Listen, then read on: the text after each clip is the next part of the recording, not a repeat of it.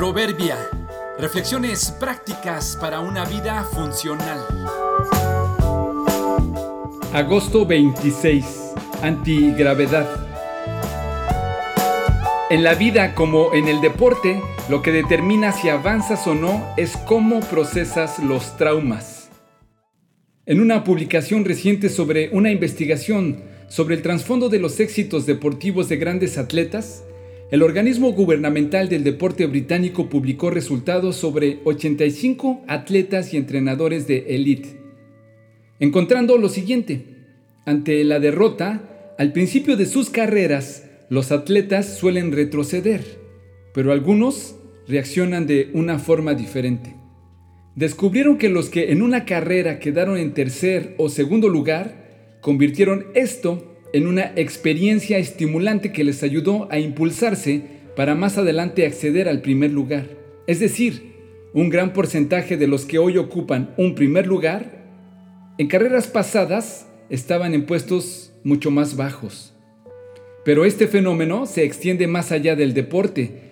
En un reciente estudio publicado por una revista dedicada a la psicología, muestran evidencia donde los científicos que han sufrido reveses al comienzo de sus carreras son capaces de un mejor desempeño en sus vidas laborales más adelante. Así podríamos revisar cada ámbito de la vida y encontraríamos resultados similares.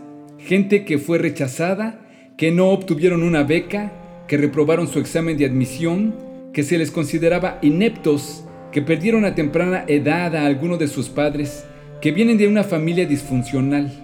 El asunto es que, por lo general, despreciamos cualquier desventaja o pérdida que sufrimos en el proceso de conseguir un logro.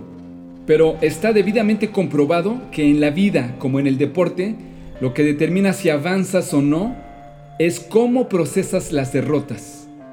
Luchar contra las fuerzas que nos impulsan hacia abajo pareciera generar una especie de fuerza antigravedad.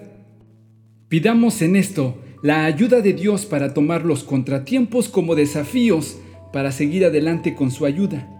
Si te sientes derrotado, ya tienes un ingrediente para ser victorioso.